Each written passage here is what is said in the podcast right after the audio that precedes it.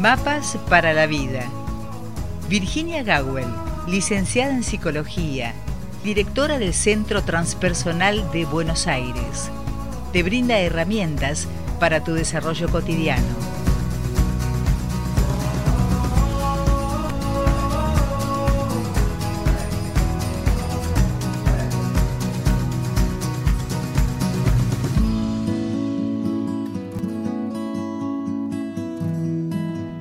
Como bien lo había anticipado ya en esta mañana, lo dije tempranito hoy, eh, que íbamos a contar con la presencia en estudios de la licenciada en psicología Virginia Gowell, por lo tanto estarán seguramente presentes ya aquellos que la siguen a través del canal de Instagram.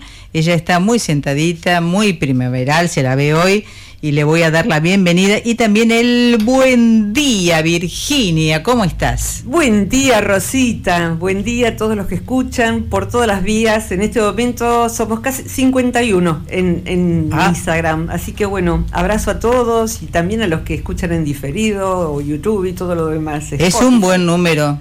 Esos números ya están, ahí, ahí vienen al fueguito. ¿eh? Qué, qué, qué maravilla, qué maravilla eh, la magia de la radio. Y para los que quieran dejar alguna temática en particular, es el más 549 2323 526497. Y como ya es costumbre, me voy a ir para el estudio en donde está Virginia Gowell para poder saludar a la gente que está viendo Instagram y de paso compartimos la temática del, del día. Perfecto. Mientras tanto, les cuento que eh, la voluntad es de, como en los últimos martes, los martes a las 10.30 de la mañana de Argentina, hacer transmisión en vivo de la radio. Así que quienes se sientan con ganas de, de- de amucharse en fogoncito, nos van a encontrar así a las 2 en la radio, en vivo. por Buen Instagram. día. Buen día, Rosita. Buen día, Virginia.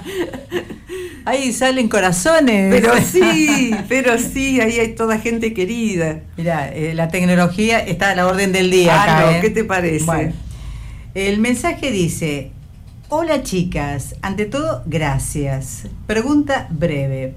Pensé que sabía lo que significaba, pero ahora no estoy seguro qué significa, al comunicarse, que alguien te psicopatee. O sea, está dudoso el asunto, ¿no? Sí, sí. Escuché en estos días muchas veces esta palabra. Gracias. Raúl de Neuquén. Tengo 34 años. Bien por Raúl. Bien por Raúl, bien por Raúl. Neuquén es en, en Argentina, al sur de la Argentina. Y sí, quedó, es una, una palabra que no creo que la Real Academia haya todavía capitalizado, pero está bien, no me psicopatees, no me psicopatees. Y está muy bien también pensar si uno sabe lo que significa algo que se empieza a usar. Casi siempre que la escucho se usa correctamente. Y como es algo tan peligroso, es más, me viene la imagen de mi amigo Daniel en esta semana caminando por los campos de Córdoba y lo picó, le, tiró un tarascón una yarará, que es una de las de las serpientes más eh, ponzoñosas de la Argentina. Ah, peligrosa. Entonces uno tiene que saber que el peligro está cuando uno detecta que el peligro está. Una vez que uno sospecha, está muy bueno. ¿Por qué? Porque uno puede protegerse, como las polainas, eh, que son lo que, lo que se mete entre la pierna bien elastizado. Le dije, ¿por qué no usas bota? Y porque se puede meter adentro de la bota. Oh my God. Entonces, sabiendo que el peligro está, uno puede protegerse de otra manera. Pero para eso, alguien tiene que haber detectado que el peligro está. Y si ese alguien es uno mismo, mejor. Entonces, me pareció importante ante esta pregunta que ustedes puedan, lápiz en mano, yo hice una listita acá, re a mano, ¿qué cualidades tiene la comunicación con una persona de características psicopáticas? Ah, O sea que alguien te puede psicopatear, todos usamos rasgos psicopáticos en algún momento, que vamos a ver cuáles son algunos de esos rasgos, los, menos tóxicos en general. Pero alguien que tiene toda esta lista de rasgos, casi siempre es toda la lista de rasgos, si ustedes pueden detectarla, se pondrán las polainas mentales y emocionales y tomar distancia y estar atentos. Porque el tipo de destrucción que puede generar una persona que propende una comunicación psicopática y andar psicopateando, queda, queda además un gerundio interesante, porque es como si nos patearan realmente, nos patean la psique, nos patean el sentido de qué es la realidad. Ayer hablaba con una persona que me, me decía, es una persona que conozco de hace muchos años, en su proceso de separación, de hace muchos años también, con una persona con estos rasgos, yo llegué a dudar de qué era verdad y en algún momento pensé que era yo que estaba loca. Esa es una de las problemáticas que la comunicación psicopática puede traer. Si tenemos o alguien tiene cercanamente alguno de estos de estas actitudes que voy a mencionar, algunas de ellas, también es importante estar atentos para no hacerlo. Para no hacerlo son no sé, es, es algo como última instancia. Ustedes precisan una ambulancia y hace 16 horas que no viene, cosa que yo viví, y ahí encontré mi psicópata interna. La verdad que no ejerzo, pero tendría con qué, porque tuve muy buenos maestros a domicilio que fueron así conmigo, y uno aprende, o uno aprende o uno aprende, obedece o aprende. Entonces, bueno, pude con esas herramientas conseguir que en cinco minutos gestionar que viniese la ambulancia. Súper qué decir y cómo decirlo. Pero la verdad es que es como tener el gas pimienta. Yo lo tengo en mi automóvil y en mi cartera, pero nunca lo usé. Hace como 20 años que tengo gas pimienta, pero está bueno tenerlo. Entonces, si esto se, se utiliza en una conversación, cualquiera de, de estas cosas que voy a puntuar, a puntualizar, si uno lo utiliza en la propia comunicación como algo habitual, porque a lo mejor lo hicieron con nosotros, pero uno no es mala gente. Está bueno observarlo y está bueno modificarlo. Y está bueno hacer algo que alguien, voy a decir un psicópata. Hay distintos grados de psicopatía. Básicamente es una persona narcisista y por tanto no existe nada más que esa persona misma para sí misma.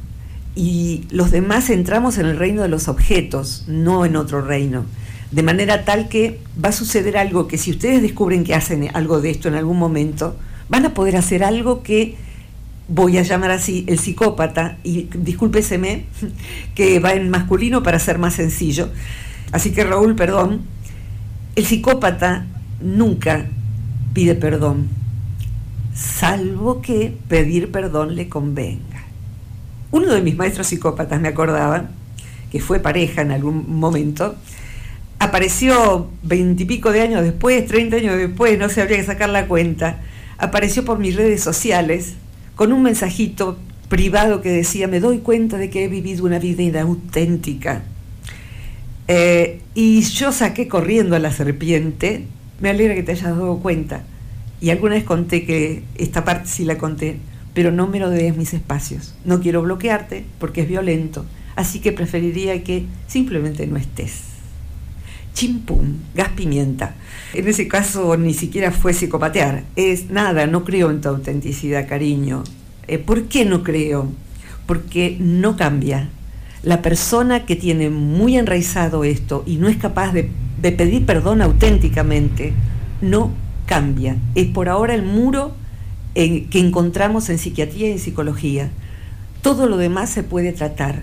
La psicopatía no no, no cambia porque, porque está encantado con ser como es, inclusive con decir que tiene una vida inauténtica, inclusive con pedir perdón, porque es tan perfecto que pide perdón. No lo digo como lastimada, ¿eh? ya estoy recontra sanada, he generado mi antídoto y el antídoto es darse cuenta, darse cuenta si uno lo está haciendo y darse cuenta si uno está ante alguien así. Si no te podés ir, te pones tus polainas. Después pueden googlear qué es una polaina. En otros países debe existir, eh, pero eso, saber que el peligro está y si no te podés ir y tenés que atravesar ese campo, cuídate, cuídate de la yarara. Antes se le llamaba este tipo de comunicación, Raúl y todos, violencia de guante blanco. Sería como una violencia equivalente a pegar y pegar y pegar y pegar, donde eh, la manera de pegar es como se dice que hacía antes algunos policías, que era pegarle con la, guía telefónica gruesa en el centro de la cabeza a la persona, porque ahí no se hace moretón. Entonces esa era la violencia. Es violencia que no se ve. Y además la habilidad de dar vuelta a la situación. ¿Qué te haces la víctima? ¿Qué te haces la víctima? Pero yo no, dije eso. La, la, capacidad de, coloquial es la de perturbar al otro. Perturbar al otro puede significar, por ejemplo, dar vuelta a las cosas. Fui a hacer una compra a la farmacia, hoy a las 10 de la noche, te vi pasar con una mujer del brazo y te vi en actitud romántica y, eh, a ver, necesito que me expliques qué es esto. A las 10 de la noche. Dejaste al perro solo a las 10 de la noche. ¿Vos no sabés que el perro se enloquece cuando no llegamos a las 10 de la noche? Encima salís como una loca, ves cualquier cosa. Y ahí, igual que tu mamá, y ahí hay toda una estrategia de dar vuelta a las cosas, que vos te sientas culpable y referir algo que es muy importante, referir información sensible.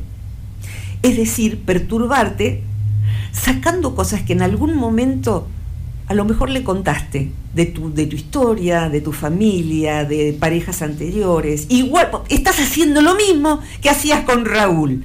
O sea, me haces lo mismo a mí y yo, ¿sabes qué? No lo voy a aguantar. ¿Y sabes qué?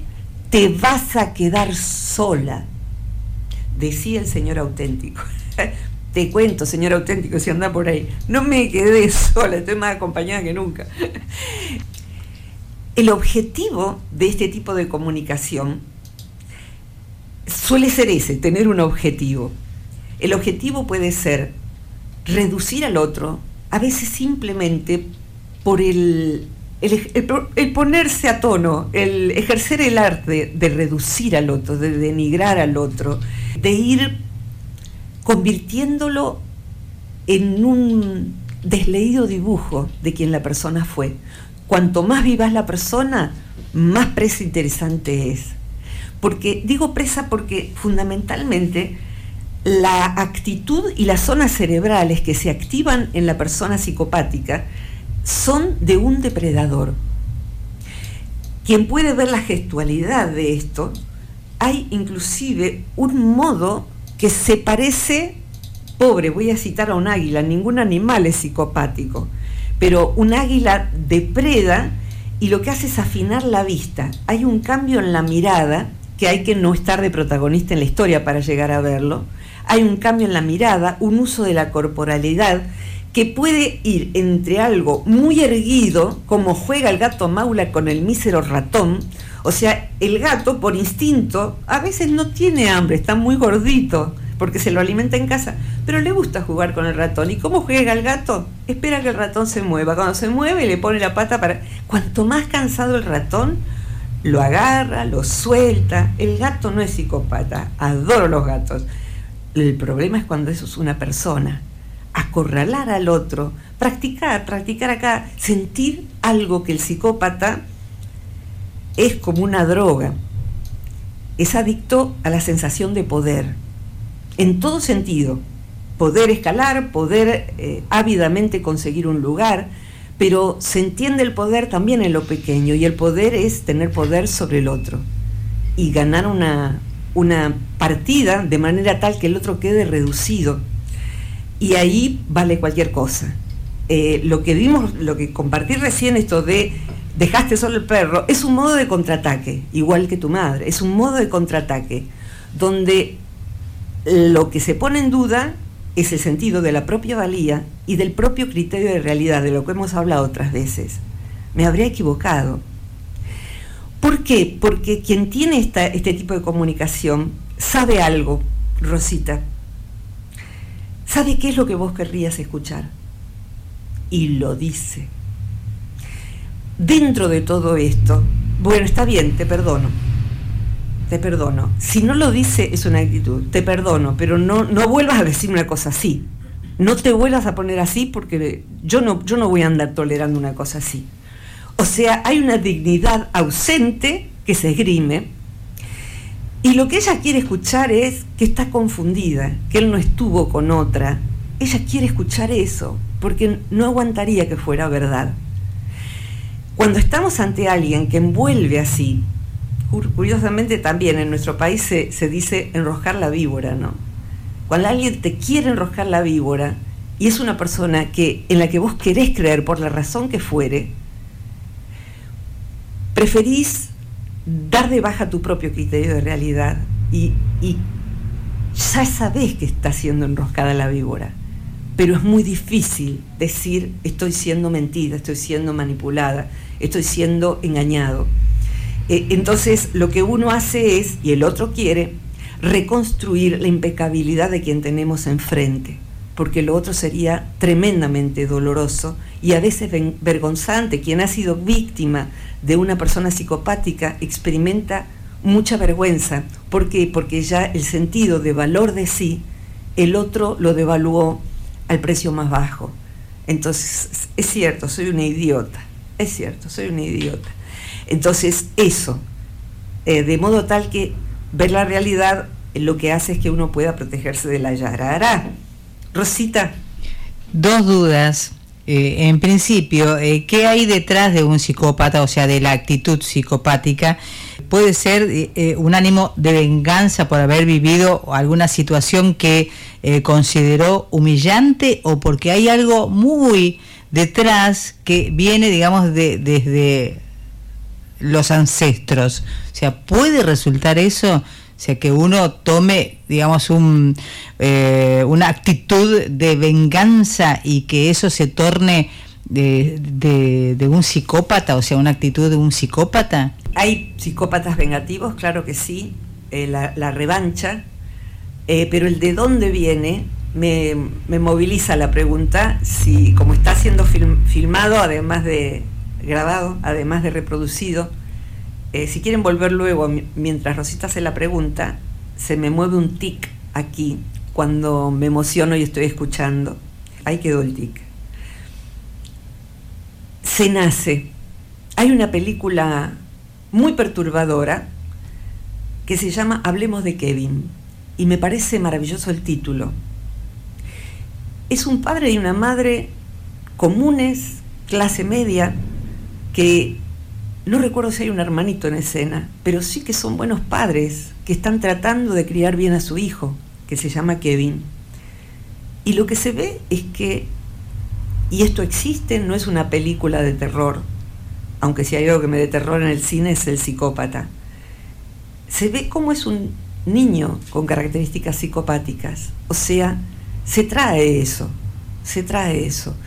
Por eso todavía no se sabe cómo cambiar eso y por eso a veces es ineducable. Eh, hay una cualidad que es la ausencia de compasión. La ausencia de compasión es la ausencia de empatía, de ponerse en el lugar del otro, de darse cuenta de que está dañando. Y eso puede ser maltratar a los animales, por ejemplo. Perdón, ¿se, ¿se puede considerar eso una cualidad? Sería un conjunto de cualidades y la verdad no tengo más que esa información porque no me he dedicado a niños, por eso nunca tomo una columna sobre niños, eh, o rara vez no sobre temas psicopatológicos, mm, pero debe haber material y estudiosos de los niños psicópatas, si quieren niños con cualidades psicopáticas. Y esto de la capacidad de manipular, manipular el grande, el chico, o sea que el chiquito lo dejamos ahí por ahora a Kevin, si tienen ganas, miren esa película, pero es realmente perturbadora. Manipular significa manipulite, las manos limpias. Un psicópata puede hacer que el otro se suicide. Un psicópata entrenado puede hacer que suceda cualquier cosa. Si está entrenado, es un psicópata que, es como un profesional de algo, sabe cómo hacerlo. Y manipulite es lograr que el otro se suicide. Vino a mi memoria ya dos veces ir con la querida Ana Momo al, yo era muy jovencita, al cine Numancia, que ya no existe, a ver una película de aquellos años que se llamó Escalera Caracol. En Escalera Caracol lo que sucede es que hay una mujer a la que se le quiere volver loca, porque trae conveniencia que esa persona se crea que ha perdido el criterio de realidad. La película está filmada inclusive sin ninguna claridad como la que tenemos aquí. Es toda gris. Después leí la crítica sobre eso. Y va generando tensión y angustia. Porque lo que está sucediendo es que eso que le pasa a esa mujer, que está perfectamente lúcida, es algo que de alguna manera no sucedió en la crianza, nos sucede culturalmente. Nos sucede culturalmente porque el mundo mediático está cargado de psicópatas. Los psicópatas son con frecuencia figuras públicas porque hay un amor al poder. Entonces, creo que también eh, Raúl, eh, como sea, ha sido escuchando en estos tiempos de esta palabra, psicopatear, eh, comunicación psicopática, hay algo que es importante en esto de pegarle con el guante blanco al otro, ¿no? Que es que el psicópata socialmente es admirable, es encantador. Hay eh, una pseudoempatía, hay una pseudo-simpatía, porque está la capacidad de decir lo que el otro quiere escuchar. No importa que uno sepa que está mintiendo, me duele tanto que no lo tolero, entonces la la agresión que uno, con la que uno se defendería, defendería, vuelve contra sí mismo. Es decir, que uno justifica al otro y vuelve a creer en el otro. Y eso es muy doloroso porque si hay algo que, hay dos cosas que uno no debía perder nunca, que es su criterio de realidad y poder decir, ah caramba, esto me está pasando. Una vez que uno toma lo segundo, las dos cosas, el criterio de realidad y lo segundo que uno no debe negociar, que es la dignidad. Yo no soy digna de ese trato. Uno puede empezar a ver todos estos puntos y más, porque esto es nada más que una columna de radio con el tiempo limitado, eh, pero uno empieza a verlo y uno empieza a, a impedir que el otro nos trate como en el fondo nos estábamos tratando a nosotros mismos. Es decir, que el psicópata nos hace lo que creemos que merecemos, en el fondo, y tiene una doble faz. Para afuera es encantador, para adentro es el infierno. Es el infierno, que nunca va a cambiar. No hay posibilidad de cambio, porque Porque está encantado con ser como es. Y no hay noción de enfermedad. ¿Se puede llamar una enfermedad la psicopatía? Ni siquiera hay acuerdo en eso. Está en el, en el manual de trastornos mentales como trastorno de personalidad narcisista, o sea que podría decirse que es una, que es una enfermedad, pero no lo parece, porque no lo padece, lo padecemos los demás, y los padecemos en tanto te des cuenta de que estás siendo enroscada la víbora desde este lugar y que hay una profunda perturbación en la cognición. La cognición es la capacidad de discernir. Hemos hablado alguna vez de los líderes de sectas, eh, los líderes de sectas suelen, suelen no, tienen características psicopáticas y tienen su séquito allí. En ese señorío tienen su séquito allí de seguidores eh, y entre esos seguidores darían la vida, pero además la dan. Dan la vida por su líder, como en la masacre de Guyana, la secta del clan Mason, o sea que la propuesta es nos suicidamos colectivamente como los niños no lo van a hacer, matemos a nuestros hijos. Nos entregamos a la mente superior que va a venir a buscarnos cuando muramos. Y es un privilegio, es un honor. En una de las sectas, me parece que era el clan Mason, se castraba a los varones. Y quedó sobreviviente un par de personas. Y uno de esos varones yo vi una entrevista y sentía mucha vergüenza. Pero ¿sabes de qué, Rosita? De no haberse castrado y de no haber muerto con los demás. O sea, ni aún viendo lo que sucedió, ni lo que estaba sucediendo, esa persona podía recuperar su criterio de realidad, porque es un estado de hipnosis profunda donde, ni haciendo así la realidad, despabila. Entonces, estamos hablando, sí, de algo muy grave, de algo muy grave que va destruyendo eh, la vida individual, la vida colectiva y una familia. Si esto está sucediendo en la familia, los chicos que son víctimas de padres psicopáticos van a sufrir muchísimo y ellos sí son recuperables, ellos sí son recuperables. Si hay ancestros detrás, es posible, Rosita, es posible, pero lo que tenemos que saber es que no vas a poder cambiar al otro, Raúl. O sea que si el otro tiene manejo de este orden, eh, puede darse cuenta, retroceder, pedir perdón. Para pedir perdón sincero, hay que sufrir mucho. Voy a decir algo que nunca dije. Tomo el trago y con esto redondeo. ¿Nunca lo dijiste? No, En este momento estoy dando mi parte en el curso de acompañar en el buen morir y es un tema de estudio cotidiano para mí. Lo que hoy se sabe de las personas que, que mueren y más que nunca hay reanimados eh, por maniobras de RCP, por desfibriladores, por cosas que se pueden hacer para que una persona vuelva, pero también hay retornos espontáneos. Hay muchos fenómenos que se dan en ese momento en que la persona tiene una experiencia cercana a la muerte. Uno de esos que se puede traer desde allá y nos pueden contar qué pasa después de morirte, es que uno tiene una revisión de vida, esto se conoce, que, la vida pasa frente nuestro, pero lo que no se conocía es este detalle.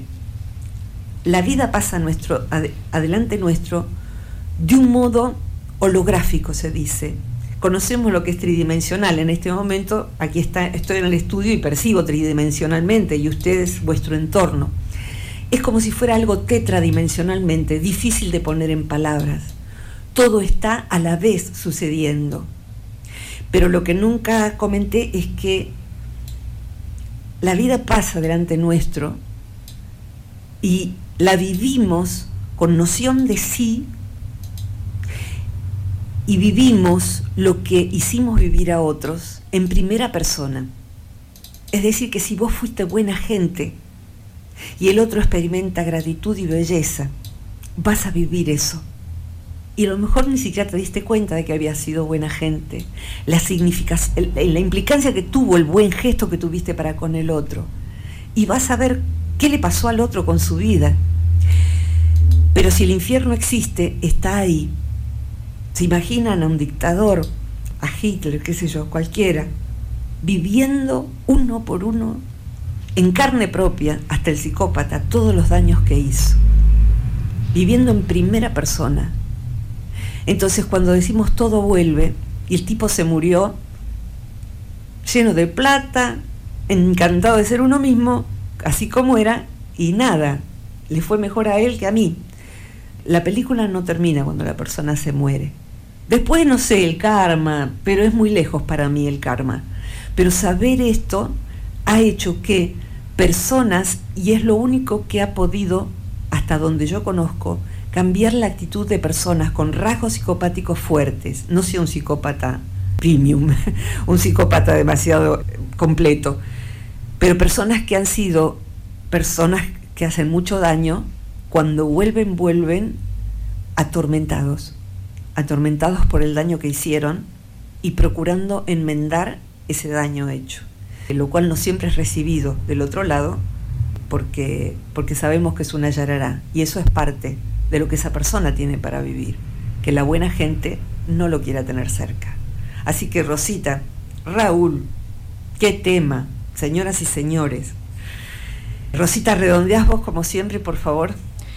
Eh, me da la impresión que uno, eh, si se da cuenta, si puede discernir la situación de que está siendo psicopateado, tiene la, oportunidad de tomar, como decía San en alguna oportunidad, la carterita y a la calle, ¿no? Sí. O sea, por lo menos tenemos una posibilidad. Sí. Eh, ya saberlo es importante. No es raro tener jefes, si estamos hablando de puestos de poder, no es raro tener jefes con características psicopáticas. Y cuando se padece eso, he tenido pacientes y, lo he vivido también. Solo que yo lo he vivido pensando que el, aquel psicópata, que es otro, eh, por eso tengo un posgrado en el asunto, contaba con mi absoluta lealtad y mi admiración y mi respeto y todo eso, y todo lo que me dijera terminaba siendo que era por mi bien, porque yo era jovencita y estaba aprendiendo. Era por mi bien, lo hago por tu bien, lo hago por tu bien. Oh my dog, todavía tengo pesadilla con el fulano, que ya debe estar en otro plano. En otra dimensión. Si no llegaste al otro plano, te va a tocar, lo siento. Te va a tocar. Así que la vida corrige. No sé cómo funciona el karma, pero la vida corrige. Pero nosotros podemos corregir y rectificar si tenemos a alguien en nuestra elección de personas, darla de baja. Ahora, eh, me quedó una sola duda, pero quizás seamos para, otra columna.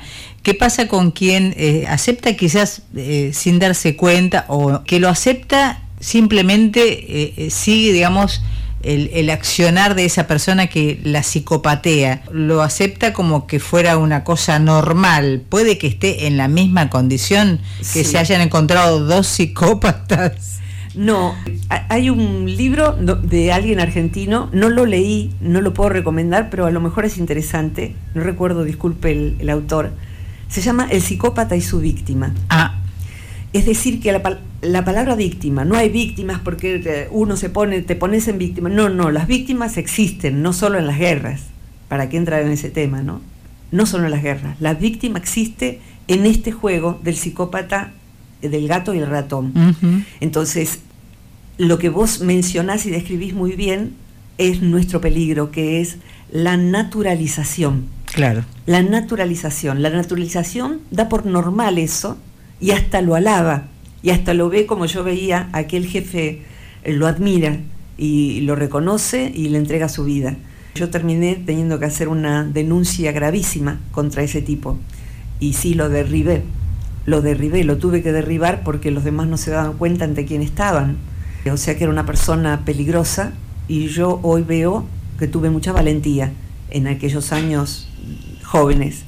O sea, esa persona peligrosa puede, puede eso, llevar a alguien a la muerte y naturalizar, se va naturalizando de a poco, se va naturalizando que el culto es este, que se hace esto, que se hace lo otro y con la promesa a veces del cielo eterno, distintas promesas. Si hay algo que sabe hacer el psicópata es prometer. Si lo hemos pescado con las manos en la masa, te juro que no lo voy a hacer nunca más. Amor. Terrible, si ¿eh? encuentran por ahí la película El amor y la furia, una película neozelandesa que tiene como 30 años, tómense un antiácido y véanla también. Y hay un libro que también hay que ser guapo para leer, que se llama El acoso moral, de Mari, Mari Franz Irigoyen, con H e Y, Irigoyen. Si ponen El acoso moral, fue un libro recontra bestseller hace muchos años, el primero que planteó el tema de el psicópata y su víctima, y cómo la persona vital, altruista y entusiasta es la presa ideal para el psicópata. No es la mosquita muerta la que no puede. ¿Qué gracia tiene cazar un ratón que está moribundo, adormecido, semi-muerto? La gracia la tiene una, una rata fuerte. Te reduciré y serás la nada y te quedarás sola.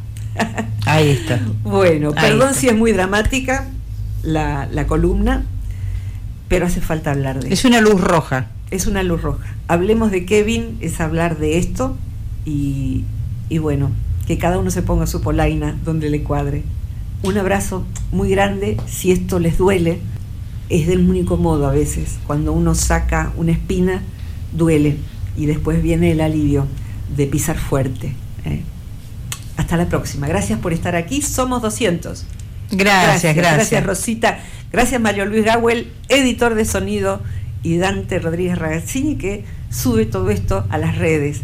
El resto de las columnas están en YouTube, en Instagram y en Spotify. Ahí tienen para, para entretenerse. Gracias, Virginia. Hasta la próxima. Gracias. Hasta la próxima. Ya lo subimos. Listo. Llegamos al final de esta columna de los días martes, que, bueno, a veces eventualmente podría llegar a darse en otros días, pero, pero quiero recordarles antes de cerrar que quien quiera plantear alguna temática en particular lo puede hacer a través del más 549 2323 526497. Y ahora sí, final por hoy de Mapas para la Vida.